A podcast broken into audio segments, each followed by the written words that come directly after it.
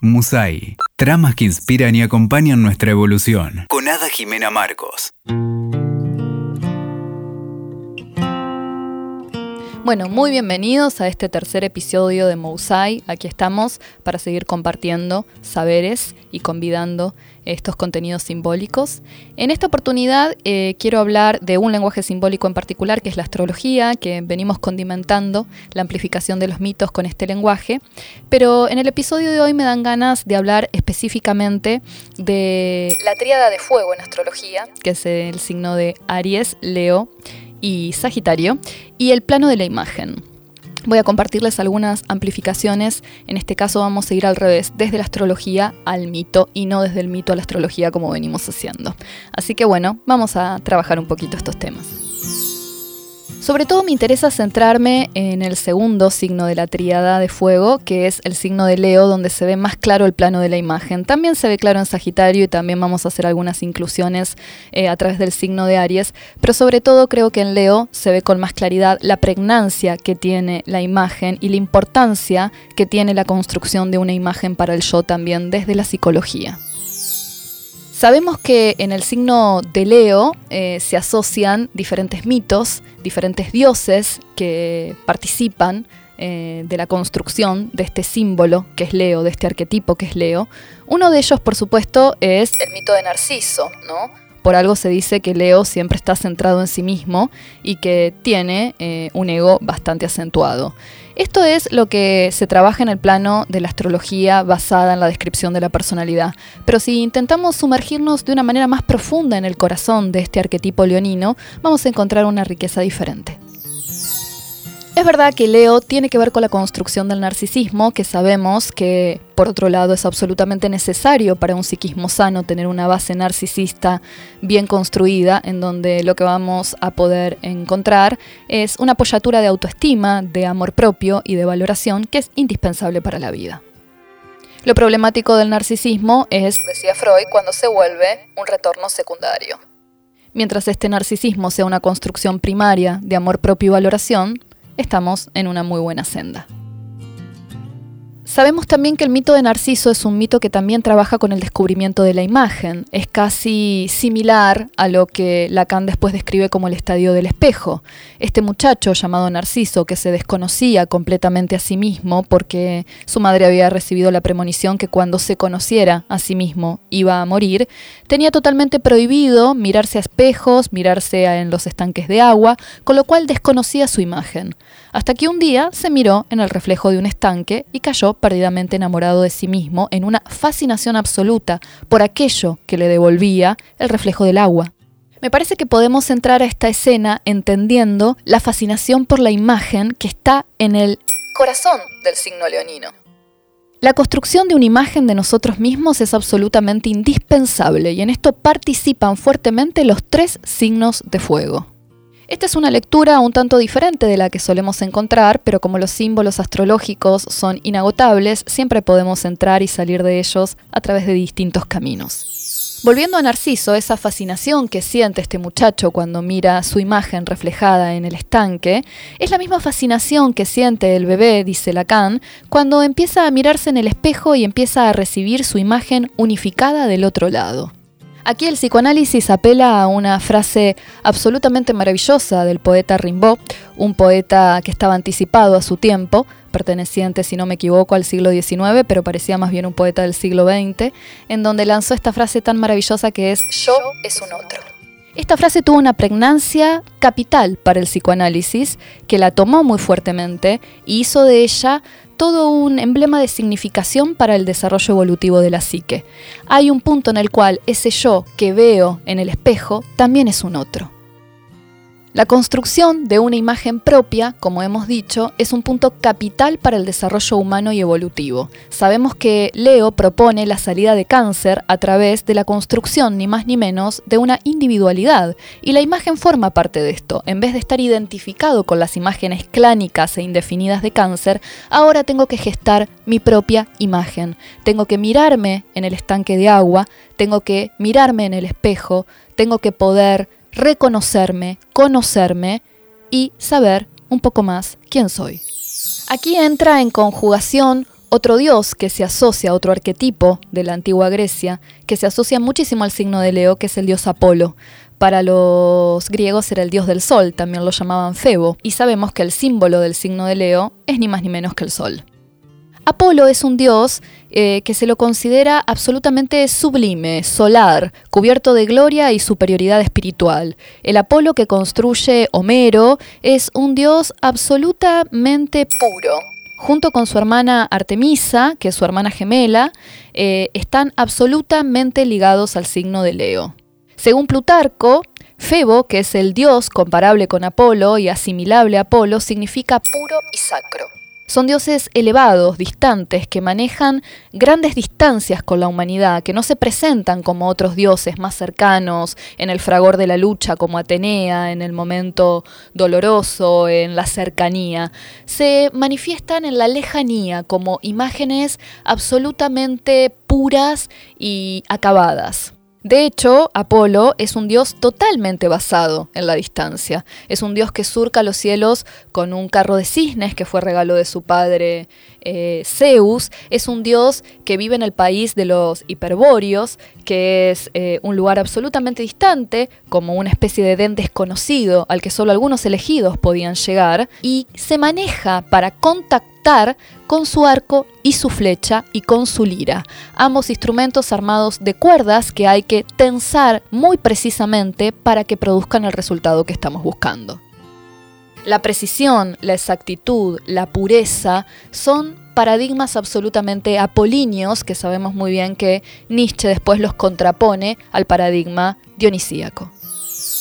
El ojo de Apolo es un ojo que ayuda de lejos, eh, no elige hombres de acción como Atenea para propulsarlos a su máxima expresión. En cambio, es un dios de mesura, es un recordatorio permanente de los límites humanos, es un dios que tiene que ver con la pureza y es el gran maestro de las purificaciones.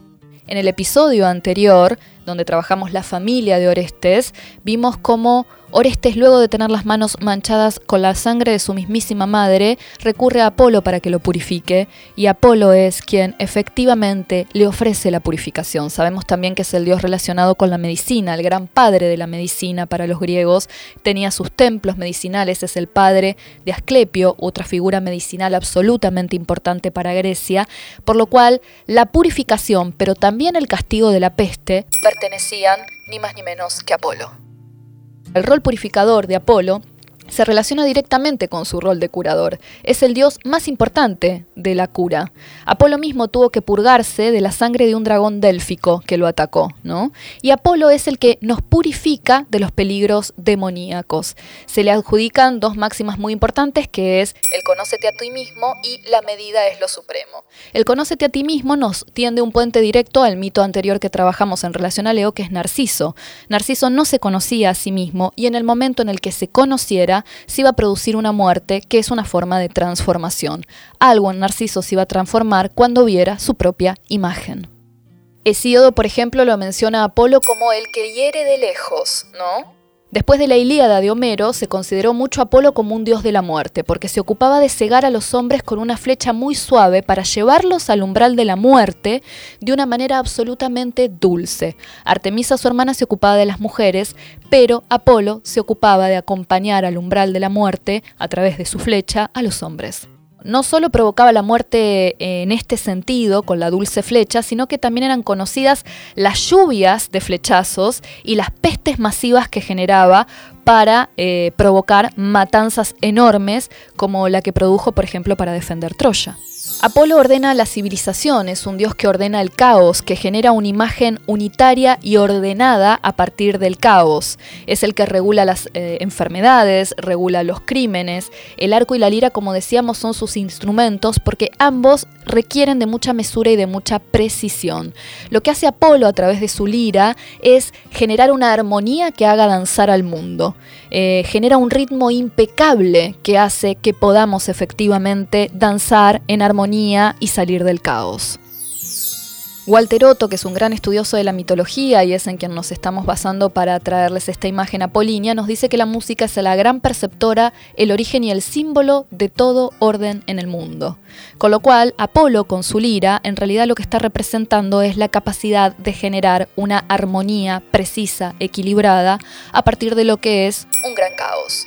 Lo que les quiero decir con esto es que este dios Apolinio, que también está eh, signando el corazón del signo de Leo, también tiene una gran pregnancia con la imagen. Apolo es un dios con una imagen absolutamente espléndida. Se lo ve desde lejos, es glorioso, es sublime, es impecable, siempre provoca la sensación de algo claro, de algo luminoso, de algo ordenado. Pero Apolo también tiene otro costado, que es un costado que está relacionado con la muerte, y esto lo vuelve mucho más complejo. Es el que lanza las pestes, es el que lanza las flechas, es el que coordina las enfermedades, eh, con lo cual podemos decir que Leo, que es un signo relacionado con él, no solamente tiene que ver con esta pregnancia de la imagen, de lo puro, de lo dorado, de lo solar, sino que también remite a la histórica cuadratura de Leo con Escorpio, el signo de la muerte. Entonces aquí se empieza a armar una trama más compleja. No podemos pensar a Leo fuera de sus cuadraturas, de sus oposiciones y de la dinámica zodiacal, y me parece que los dioses mismos de Grecia que representan en principio a este signo también tienen esta trama tan compleja. Apolo no es solamente un dios de la armonía, de la música, de la solaridad, también es un dios que está relacionado con la curación, con la transformación y con la muerte. Creo que todas estas amplificaciones lo que nos permiten es eh, pensar y producir movimiento en este gran compendio simbólico que es el zodíaco y salir de las definiciones tradicionales para poder entrar cada vez más en el núcleo arquetípico que nos presentan estos maravillosos símbolos. Leo es un signo que está absolutamente dominado, como les decía, por la pregnancia de la imagen, que lo vemos tanto en Narciso como en Apolo, dos mitologemas absolutamente relacionados con este signo, pero hay más, como decimos siempre, hay mucho más. También hay una faceta de curador y también una faceta de relación con la transformación y con la muerte. Lo que podemos plantear acá es que bajándolo a lo cotidiano, en el elemento leonino, eh, la pregnancia de la imagen hace que Leo no soporte muchas veces ver su imagen manchada.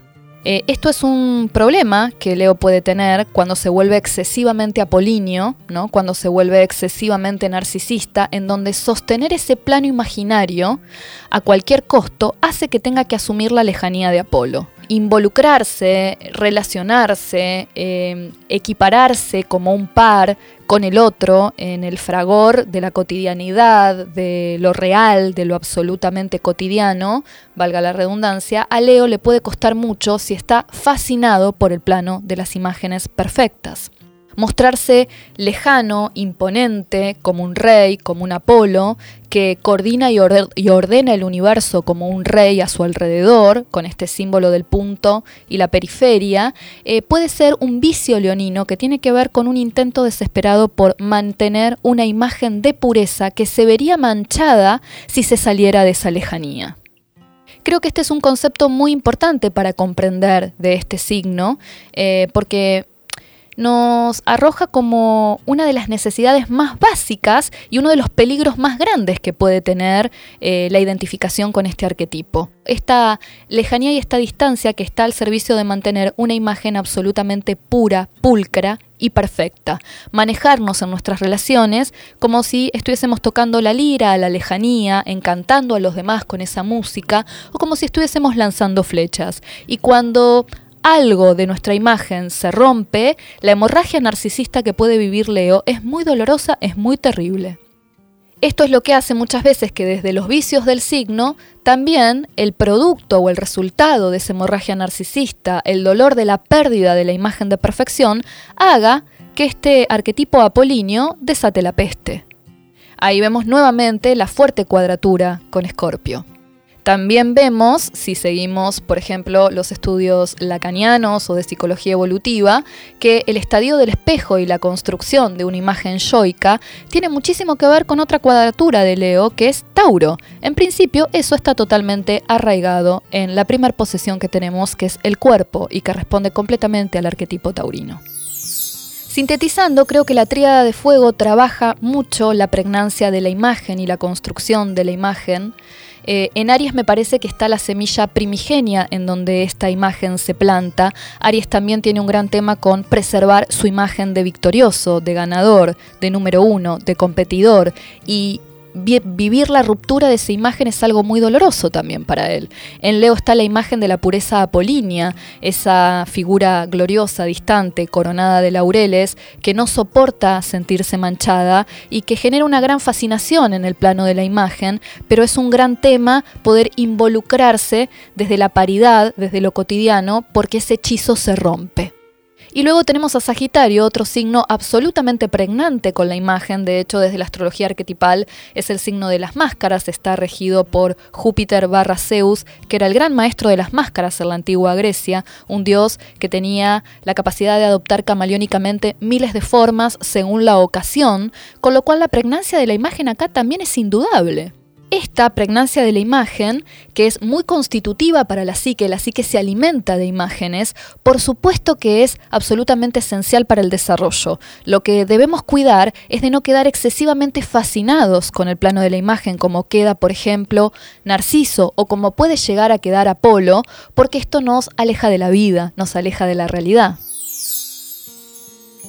Creo que a partir de estos condimentos un tanto mezclados que les ofrezco hoy, en donde vemos la triada de fuego, vemos la importancia de la imagen para la evolución psíquica, vemos la ruptura entre cáncer y Leo, vemos eh, también los inicios arianos para construir una primer forma de yo y la cúspide sagitariana, donde hay una maestría en el uso de las máscaras y la adopción de diferentes imágenes con una gran plasticidad según la ocasión, nos sirve para seguir comprendiendo algunos eh, elementos que están dando vueltas ahí en el zodíaco y que pueden abrir campos de conciencia diferentes.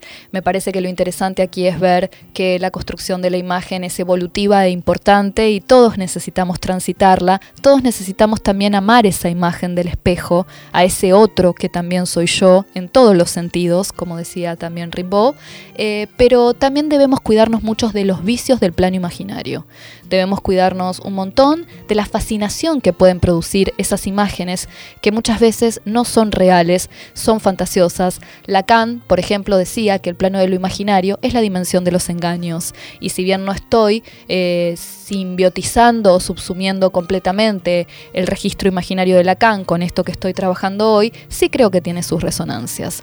Así que me parece que es lindo convidar esta manera de mirar la astrología desde un punto de vista mucho más psicológico donde podemos ver y preguntarnos eh, cómo funciona el plano de la imagen en nosotros, cuán dedicados estamos a preservar una imagen pulcra, apolínea, absolutamente perfecta, cuánto no, cuán devotos somos de alguna máscara, eh, cuánto nos cuesta a veces soltar esa ficción que hemos construido alrededor de nuestro yo para mostrarnos cómo realmente somos y hasta dónde tal vez en realidad necesitamos eh, un poco más del plano imaginario, ¿no? Necesitamos un poco más de nuestras imágenes, un poco más de las definiciones de nuestra singularidad, que es lo que el fuego preserva, y de la construcción, eh, de la utilización sana de estas máscaras que también necesitamos para adaptarnos socialmente y para poder eh, comunicarnos y participar de la colectividad.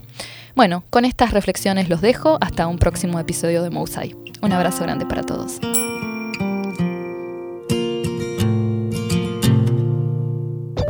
Escuchaste Musai. WeToker. Sumamos las partes.